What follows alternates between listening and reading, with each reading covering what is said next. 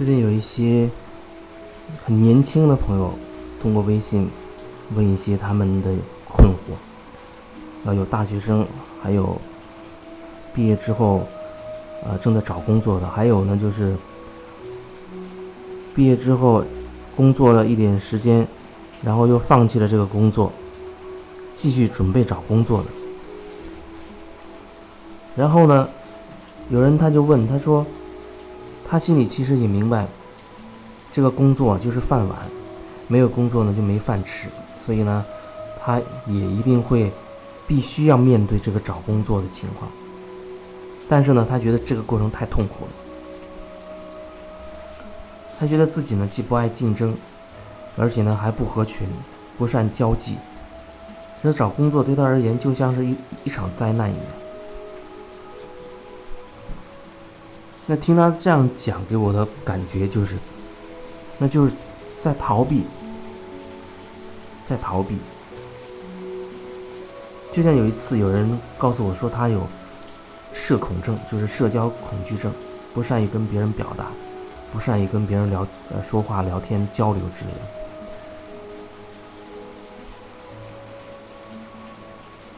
那说自己不爱竞争，呃，不合群。这种感觉就好像在不断的给自己身上贴标签，因为你贴了这样标签，我就可以理所当然的不必去面对自己了。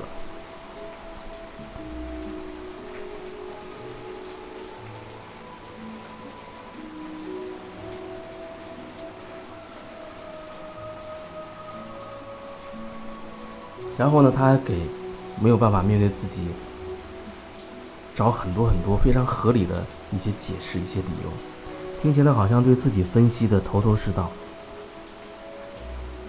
其实让我想到，就是每个人他都在为自己的信念生活着。你内心信什么？这跟是不是宗教没有任何关系。就是你内心信什么，那么你一定会在这个世界上。找到证明你自己这个所相信东西的各种例子，而且会很多。你信什么，一定会找到事例来证实你自己，证明你自己的信。前两天看了有一个有一个人发了一个很长很长的帖，那个人作者呢，他是他自称是。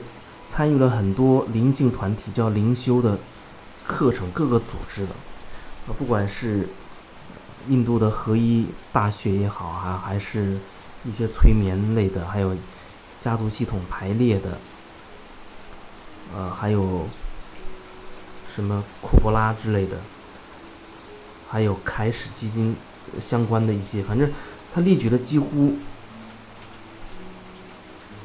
不能说全部。但是他真的列举了太多太多的这种所谓的灵修，但他呢，把他们全部判定为所谓的就像邪教一样，为了敛财。那篇特别文字特别特别的长，但是我那天特别有耐心，哎，我很想把它都看完，看看他到底想表达什么。好长的文字，我还真的把它都看下来了，觉得真的挺有意思的。一边看，我一边就渐渐的有这种很强烈的这种感受了。就是当一个人他想证明一件事情、证明一个观点的时候，他是一定可以找到很多例子来证明他是对的，一定可以。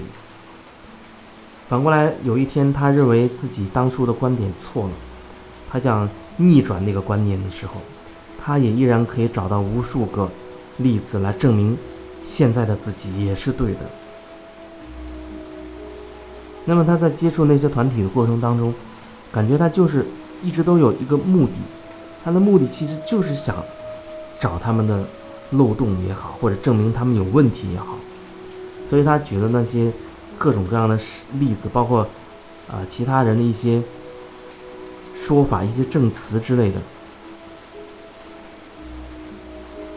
引用那些正好可以证明他是对的，哎，正好可以证明那些是敛财的。但是我要表达的就是，假如说有另外一个人，他想证明跟这个人的观点完全相反的话，他依然也可以找到很有力的证据。比如说，他就可以去找那些参与这些团体当中的那些真的是有收获的，啊，真的有收获的，啊，真的觉得自己成长了，真的觉得自己的生活改变了，人也改变了，掌握自己命运等等，他一定可以从这个角度。依然可以找到很多东西来证明自己这些观念。我们信什么，我们就会在生活当中去找到相应的这些例子证明证明自己。这也是为什么我几乎一直重复的在说，要觉察自己，要看自己，要做回自己，要真实面对自己等等。因为如果说你对自己没有，很深的觉察的话，你真的不会了解自己真正内在深处的那个信念是什么。你说找到那个信念，你才能知道为什么你会有这样的经历，为什么你会遇到这样的人，会发生这种事。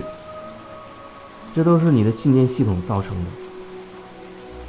你的信念系统，它会把你相关的经验把你吸引过来。也或者说，同样的这件事情，你是这样的信念系统，那你就会有这样一个角度去评判这件事情。可是还是同样这件事情，另外一个人他跟你有不同的信仰或者有不同的信念系统，他有不同的观念，那他看待这件事情的角度一定又不一样了。所以我也经常说，同样的一本《道德经》。十万个人，他就会有十万种看法，有十万个解读。十万个人心中有十万个《道德经》，十万个人心中有十万个圣经，十万个人心中也有十万个佛陀。不管是谁，因为每个人的角度一定会有所不同，一定会有所不同。所以是大千世界有这么多个角度，你要怎么去面对这个世界？最重要的还是能够找到自己的那个角度，看清自己内心的那个信念系统到底是什么。你这样的话，看到了自己内在的那个信念体系，你就有可能去突破它，去瓦解它，你就有可能去清除它。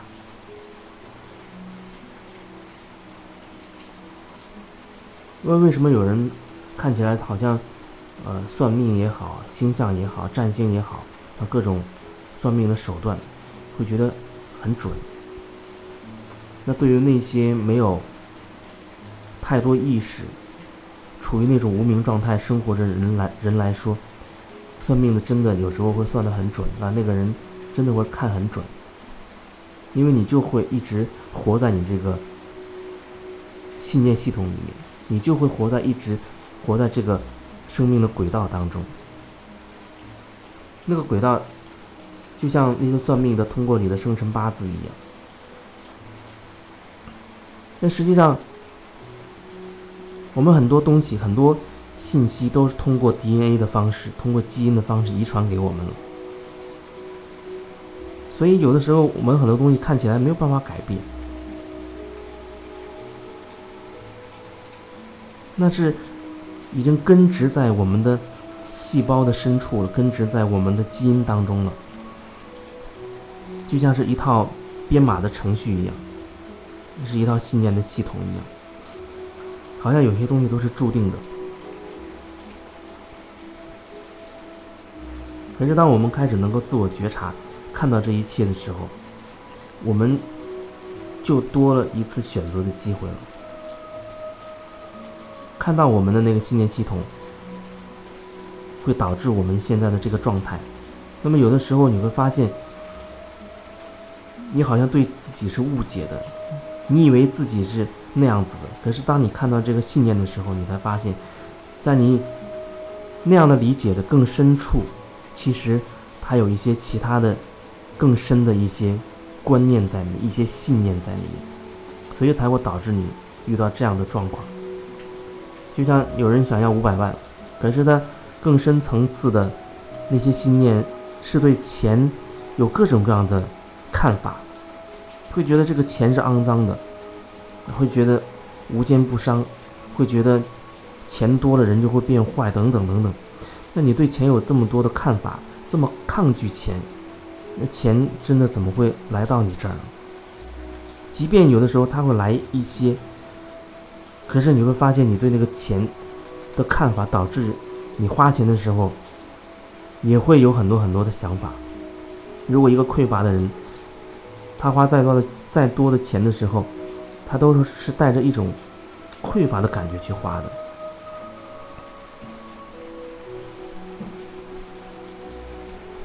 就像。有时候你买一个你很喜欢的东西，但它可能价格对你而言比较贵。虽然你有足够的经济实力去买，可是实际上你在花钱的时候，你还是觉得，哎呦，这东西好贵，心里还会有这样的一个想法，这样的念头出现。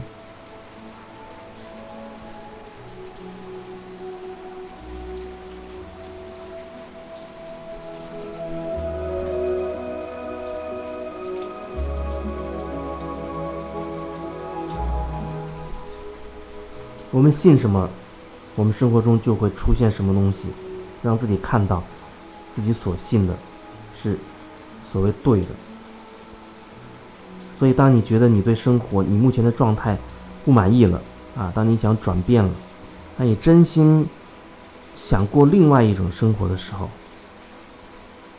那么，也许你真的需要有这个自我觉察的能力，看到自己。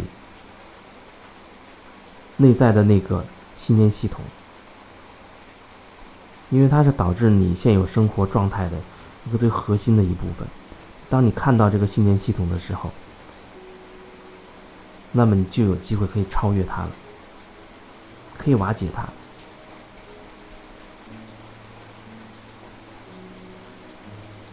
然后把你真正内心想要的吸引到。你的生活当中来显化在你的生活当中来。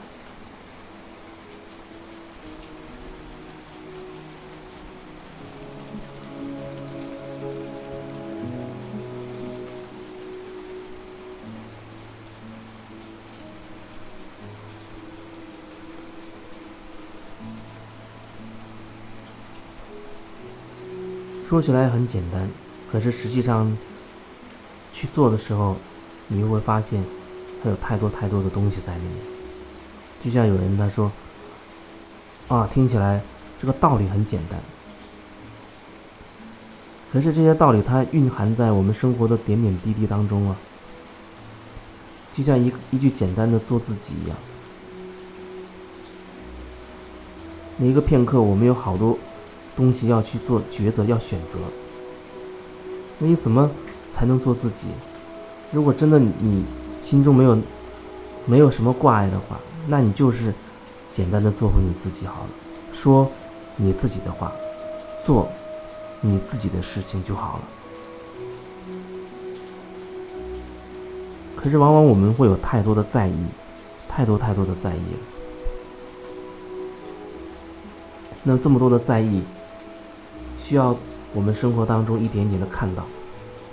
看到你才可能会真的去放下这些在意，每一个在意都会变成束缚你的一根绳索。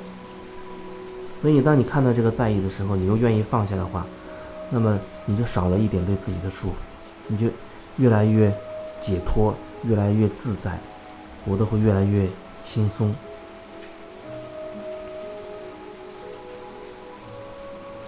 那也。欢迎你有什么更多的想要聊的，或者有什么生活当中的一些困惑，你也可以来加我的微信，一起来聊一聊。